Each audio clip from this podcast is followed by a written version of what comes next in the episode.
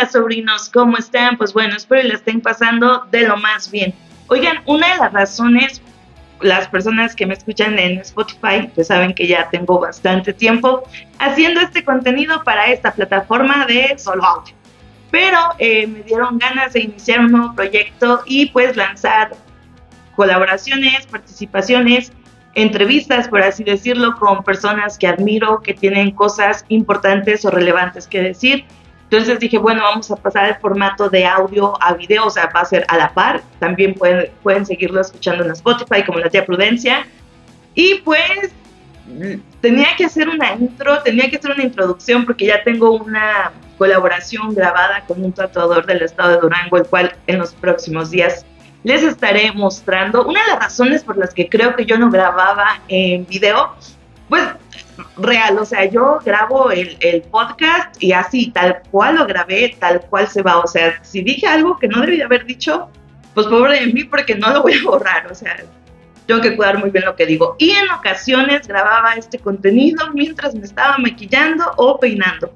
Entonces, al aparecer a cuadro, no es de a fuerzas, pero pues sí es como, pues ya hasta pinche ego mío, de que pues tengo que verme presentable, de perdido en pijama, pues y pues por eso nunca lo había grabado en video. No va a tener cortes, van a estar escuchando así la respiración cada rato, pero espero les agrade este nuevo proyecto, lo puedan apoyar. Espero ya mantenerme de... No, no es cierto, o sea, estaría muy, estaría muy cool, pero igual sigo aquí echándole ganas a lo que me gusta. Y pues en esta ocasión, como ustedes ya pudieron ver en el título de este podcast, vamos a platicar sobre tengo muchos temas, no sé cuál escoger, o sea, real, acabo de grabar una, uh, ¿cómo se llama?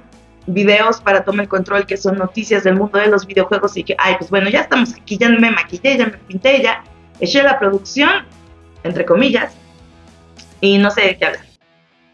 O sea, traigo muchos temas en la cabeza. Bueno, en esta ocasión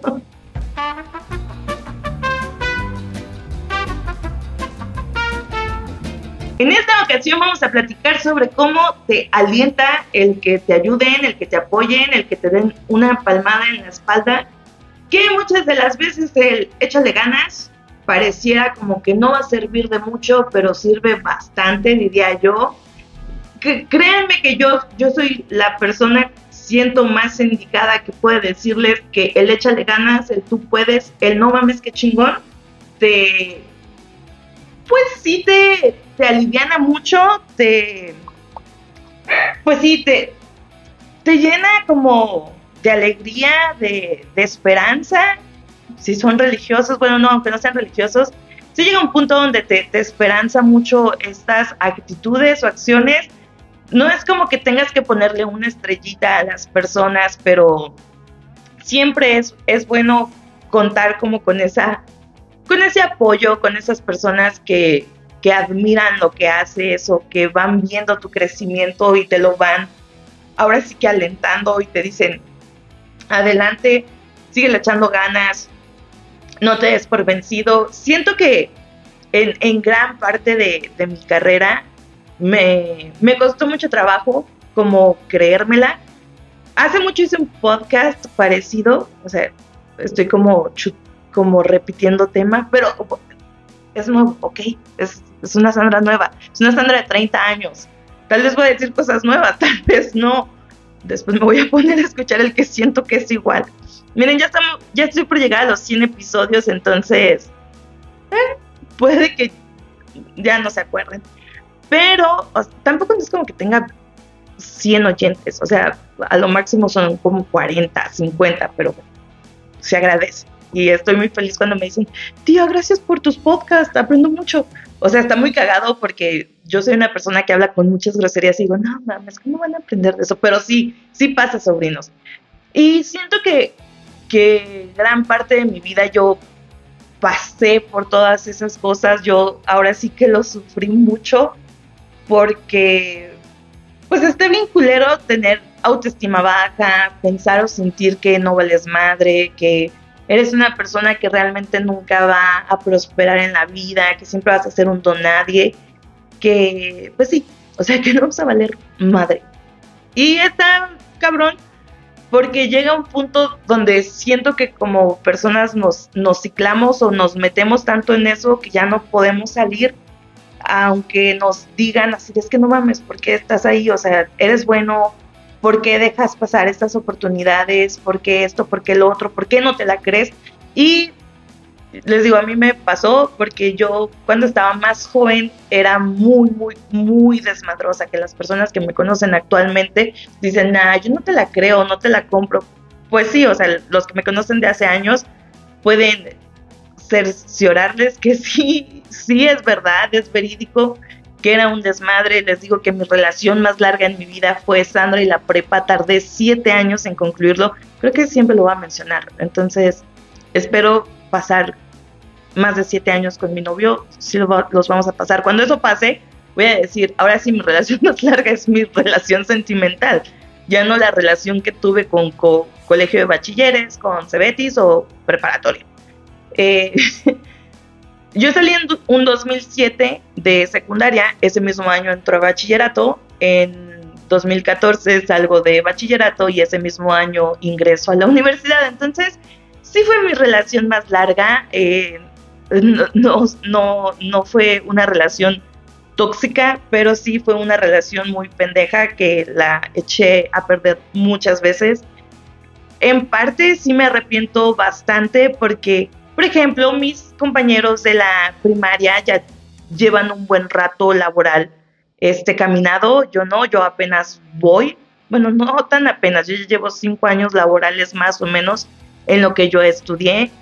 Eh, a veces sí me daba así como miedecillo, como vergüenza que ellos estuvieran en la universidad, que se graduaron, empezaron a trabajar y yo decía, chingada madre, y tú aquí, Sandra, valiendo madre, o sea, tú la echaste a perder bien cabrón. Pero igual hubo un tiempo donde como que no me importaba porque sí me, me, no, me no que me interesara tanto estar en el desmadre, pero había cosas que no me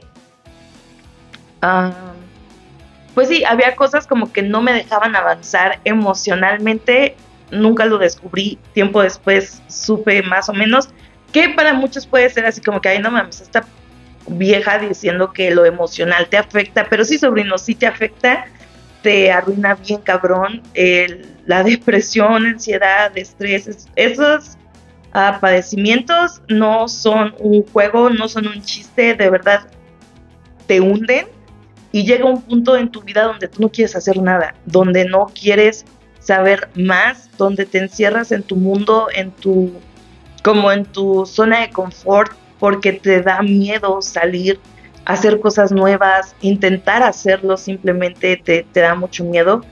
Entonces yo después de tiempo como que lo descubrí, igual también bastante se lo achaco al alcohol, porque todavía soy alcohólica, pero en aquellos entonces era muy alcohólica, eh, tenía muchos problemas internos, eh, personales, y no me dejaba avanzar. Entonces, el, imagínense, el sentirte de la mierda, pero emocionalmente, y posteriormente el no estar triunfando, el no estar haciendo las cosas bien, pues no manches, es como ya traes una piedra encima, echarle otra piedra encima. Entonces sí está muy cabrón y en ocasiones el, el que alguien se acerque a ti, que te pregunte simplemente cómo estás, el cómo te ha ido, ah, si puedes, si puedes salir de eso, que también otras veces somos muy tercos y no nos dejamos ayudar, no, no nos dejamos dar esa palmadita, porque a mi alrededor obviamente sí hubo siempre muchas personas que me apoyaron, pero yo nunca lo quise ver, nunca abrí los ojos, siempre estuve ahí como, ah, aquí seguimos, ¿verdad? Este, valiendo madre, pero no, sobrinos, realmente el, el encontrar ese grupo de amigos, de personas que te ayudan, que te alientan, siempre va a ser bien importante y bien agradecido. Yo yo les cuento, no, creo sí, entonces no hace mucho hice este podcast, tal vez hace dos años o algo similar, o ya estoy como las tías que repiten siete, ocho veces lo mismo, porque voy a repetir algo que dije hace tiempo en un podcast. Eh, yo, yo les digo que que obviamente sí estoy agradecida con mi familia, siempre, para siempre y por siempre, porque pues no manchen, me echaron la mano para venirme a la universidad, oh, ahí va una parte. A, mi mamá y a mi hermano les caga que les diga esto, pero pues deberían de respetar, ¿no? Es como mi, mi sentimiento y como yo veo las cosas y ellos es así como que a ni le tomes importancia. Pero pues no es como ponerle el dedo en la llaga, solo son como para ejemplificar cosas. Total, yo estaba en la escuela, en una ocasión me retiraron porque debía dinero, entonces me dijo el rector, usted ya no puede estar aquí porque debe dinero. Entonces pues fue un putazo muy cabrón porque yo quería estudiar comunicación desde que tengo 12 años, tengo 30 actualmente. Entonces, échenle cuentas, hace 18 años yo quería estudiar eso y dije, no mames, estoy en mis sueños, pues yo les digo que yo pensaba que iba a pisar una universidad vendiendo chicles o burritos o no sé, pero no como estudiante.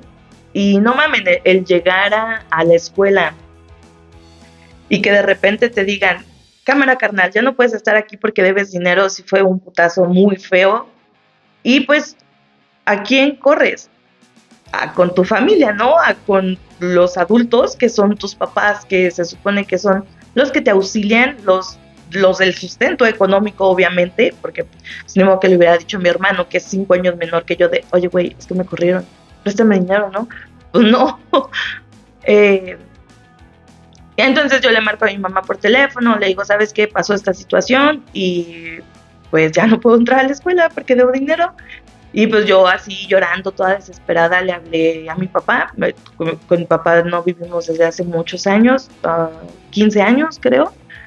Entonces me dijo, ay, sí, mi hija, tú vente, porque uh, estudié en la universidad fuera de donde yo soy, entonces estaba más cabrón porque teníamos que pagar renta, bla, bla, bla, bla, bla, estar fuera de tus papás es difícil y, y pues ahora imagínense ser estudiante y estar fuera, pues también es muy complicado.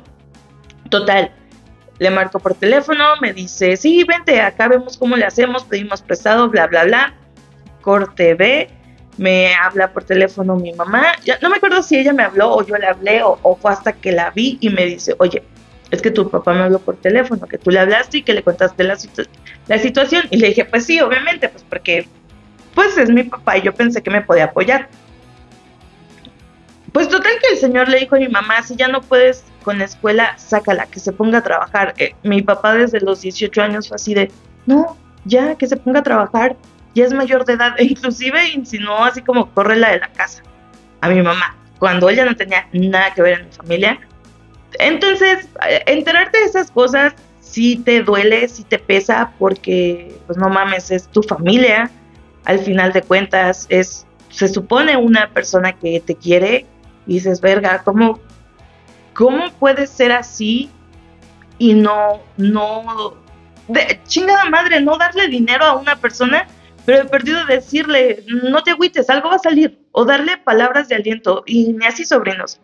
Pero pues, ya, punto y aparte, esa parte quedó al lado, porque en ese tiempo un primo me prestó dinero para pagar lo que debía, entonces pues ya, lo pagamos y todo.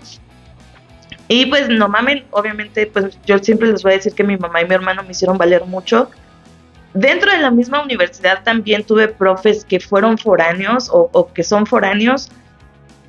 Bueno, tal vez ya no son foráneos porque ya se quedaron a vivir aquí, pero yo siempre pensé que era mala en lo que hacía, siempre pensé que no era lo suficientemente buena, pensé que me faltaba mucho para poder hacer cosas chidas relacionadas a mi carrera y decías que no mames, o sea, lo estoy haciendo, pero no tan bien como debería. Y fue cuando me dijeron, créetela, eres buena, solo te falta que te creas que eres buena.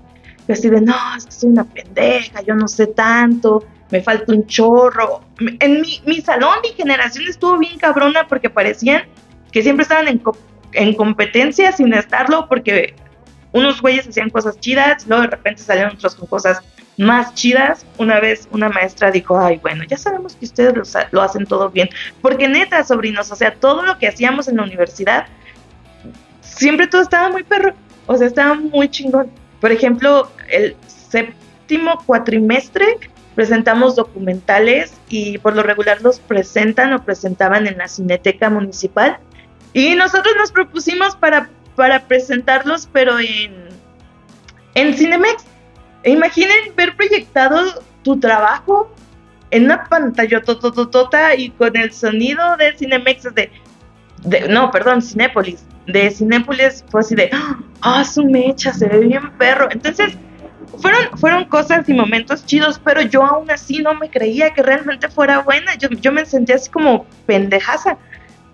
Y después de eso, eh, les digo, pues obviamente mi familia siempre me apoyó, siempre me alentó. Obviamente hubo partes de mi familia que no, no así cercana. Bueno, mi familia cercana son mi mamá y mi hermano.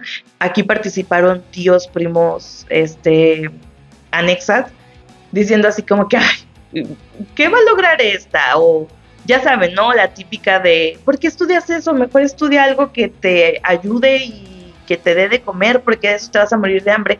O sea, pongan ustedes que sí, pero feliz. No, se crean, no, no, no, no es como que te mueras de hambre.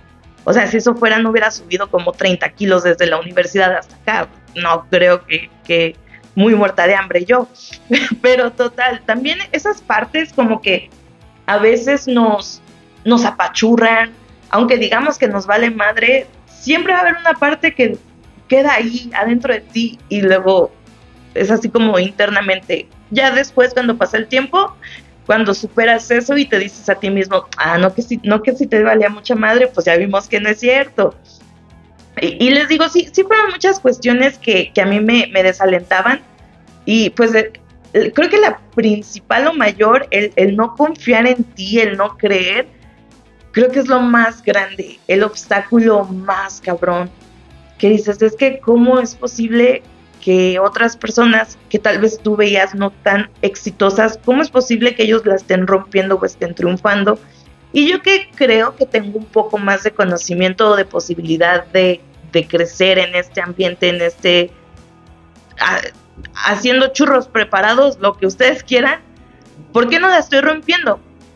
Tal vez también tiene que ver con eso, de que no estamos confiando en nosotros, porque les digo, hay, hay un momento donde si tienes el pinche apoyo, pero si tú no crees en ti mismo, si tú no dices, güey, si soy Don Vergas y sí la voy a romper. Pero después de, tiempo, o sea, esto fue como una parte de, de mi vida donde hubo muchas señales, no señales, hubo muchas personas, muchos infiltrados ahí que me estuvieron como alentando, diciéndome es que sí puedes, es que sí sabes. Y yo toda pendeja, así, ay, no, no sé, no puedo. Y después, ahora sí que me enfrenté a la pinche vida de adulto, me enfrenté a los putazos, a las ligas mayores. Ay, sobrinos, a veces me arrepentía tanto y decía, puta madre, ¿por qué cuando tenía 14 años yo imploraba con ser adulto? Añoraba con salir de mi casa y mantenerme por mí misma. O sea, qué pendeja estaba, Sandra. Te hubieras quedado chiquita, o sea, te hubieras quedado para siempre en tu casa, te hubiera dado, no sé, no, no es cierto, me estoy mamando, no se crean. Pero hubo muchas cosas que después me di cuenta que dije, no mames, o sea, qué perro y qué cabrón el poder hacer tantas cosas, el saber tanto. Obviamente no somos perfectos, pero con el tiempo vamos aprendiendo bastante. Sí, sí, sí, vamos aprendiendo mucho sabemos por qué caminos irnos y por cuáles no, por cuáles caminos están culeros y nos podemos tropezar. Eh, por eso nació el podcast y posteriormente los videoblogs, porque yo, yo siento, ah, me gusta hablar, me gusta dar mi opinión aunque nadie me la pregunte. Eh, siento que tengo algo que compartir a, las personas eh, que tal vez están pasando por un mal momento y digo, no soy psicólogo, no soy una especialista. Eh, muchas de las cosas que van a escuchar les van a parecer pendejadas o cosas incongruentes. Soy una persona que obviamente está platicando de un tema y cinco segundos después ya está hablando de otro, no se saquen de pedo, pero siempre regreso al tema o procuro regresar al tema. Pero fue por eso, por, por después de tanto tiempo caminado, ahora sí que la experiencia, los putazos de la vida, la madurez, como le quieran llamar, me enseñó y me dijo como, güey, pues si eres doña verga. O sea, si la estás rompiendo, si la estás armando chido y no, no te eches para atrás, o sea, puedes con eso. Tal vez con más, no sé, pero con, con eso puedes. Yo, yo les cuento o, o contaba que llegó un momento en mi vida laboral no tan agradable que muchas personas no supieron hasta después de tiempo. Eh, pues me, me estaban cargando ahora sí que toda la mano, toda la chamba. No sé por qué. No quiero preguntar, no, no sé por qué. Pasó, hubo un momento donde yo, o sea, real, trabajaba como 10, 11 horas al día y pues obviamente eso no está bien. O sea, 10 horas laborales en la oficina. Después, fuera de la oficina, seguía trabajando. Mi, mi, mi vida era el trabajo. O sea, igual, no es como que yo fuera tan sociable y que tuviese tantas cosas por hacer. No, la neta no. Pero, pues, creo que fueron mes, los meses más culeros, así como laboralmente, que llegó un momento obviamente donde yo exploté y fue cuando empezaron los ataques de pánico y ansiedad, estrés, bla, bla, bla. Pero digo, no mames, o sea, qué cabrón que sí pude con eso. Y cuando yo les contaba a las personas todo lo que hacía, se quedaban así de, ¿qué pedo? ¿Por qué? Y yo, pues porque tenía que hacerlo. En, en la escuela donde yo estuve nos enseñaron a, a, saber de todo. Nos ponían a hacer pruebas de globalización al, por cuatrimestre, que era como una tesis en, entre cuatro personas. Eh, entonces, todos teníamos que saber hacer de todo. Por si uno faltaba, uno fallaba, cualquier persona del equipo pudiese sacar el trabajo. Eso, eso fue algo que a mí me, quedó muy, muy presente de, de, la universidad en la que estudié y creo que así he sido siempre, o bueno, desde que egresé y empecé con mi vida laboral, aprender a saber hacer de todo por si alguien falta hacerlo, porque mi, mi dilema o mi pensamiento es de, es que la chamba sale porque sale, no es que faltó esto, bla, bla, bla. O sea, hay maneras, hay modos y de que se puede, se puede. Tal, tal, vez no es como la mejor manera de pensar. Muchos van a decir, pinche morra workaholic. Tal vez sí, pero pues siento que también es demasiado compromiso de mi parte. Y pues les digo yo que me sentía doña pendeja, que decía, no mames, yo no valgo verga, yo nunca voy a, pues sí, nunca voy a destacar, a brillar. Miren, destacar como yo me pensaba, así como, no, pues voy a ser un adulto y voy a usar tacones. Carnal, me sigo partiendo la madre con los tenis, o sea, real, cada 15 minutos se me tuerce el pie, ¿por qué? No lo sé.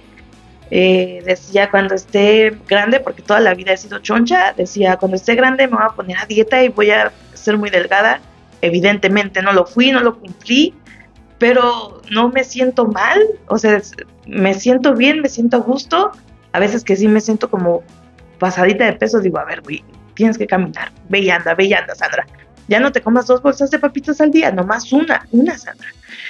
Y creo que lo más cabrón que yo nunca, nunca imaginé cuando, fue, cuando fui niña, o como, o cómo me veía yo de adulto, era que sí iba a poder ser muy cabrona, que sí iba a poder lograr muchas cosas.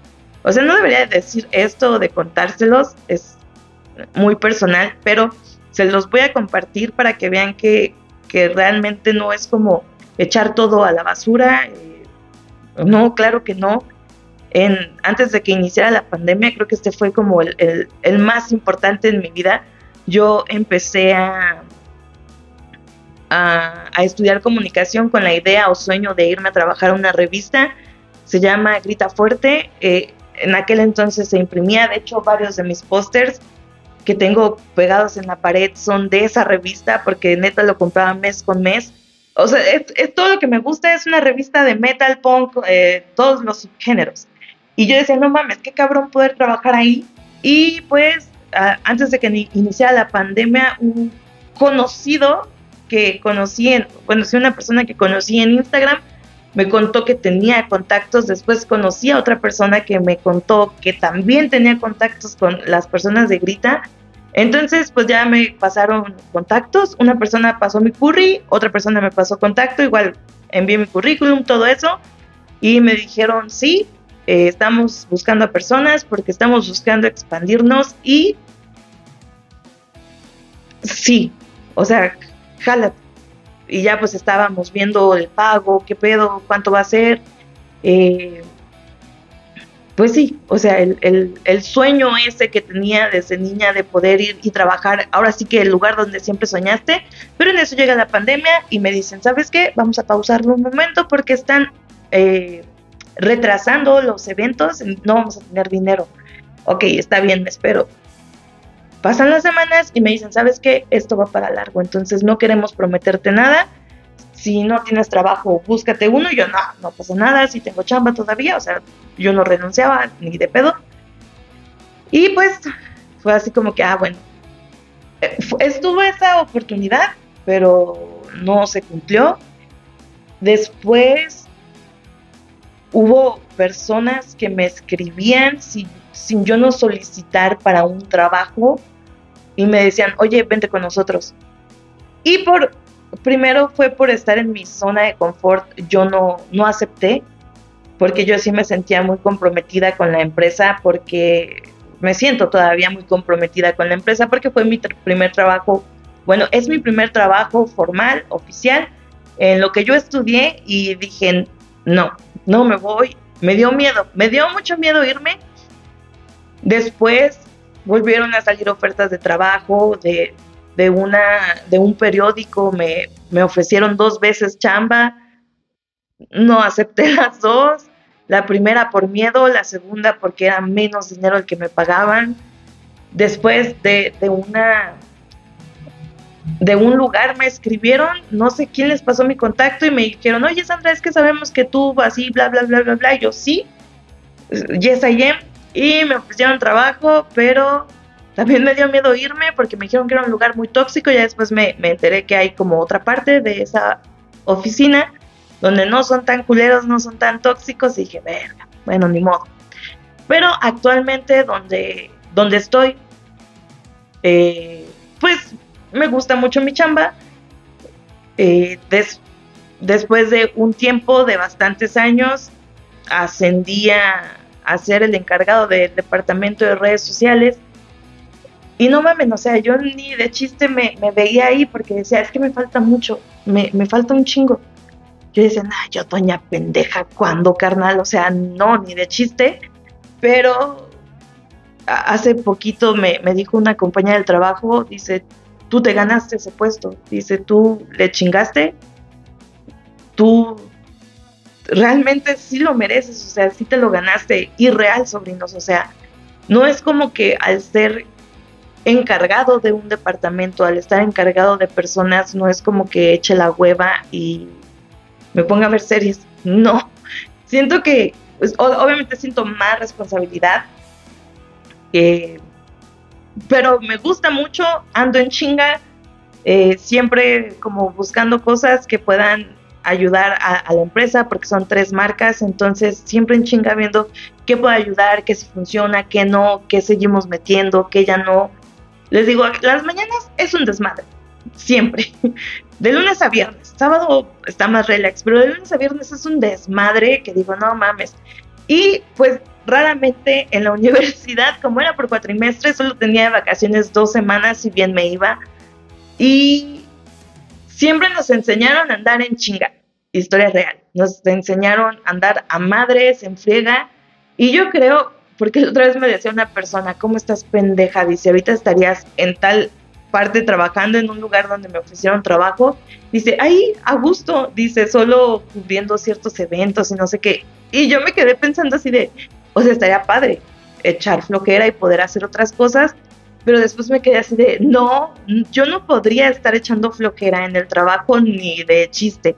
me desesperaría mucho, me conozco y sé que me desesperaría mucho.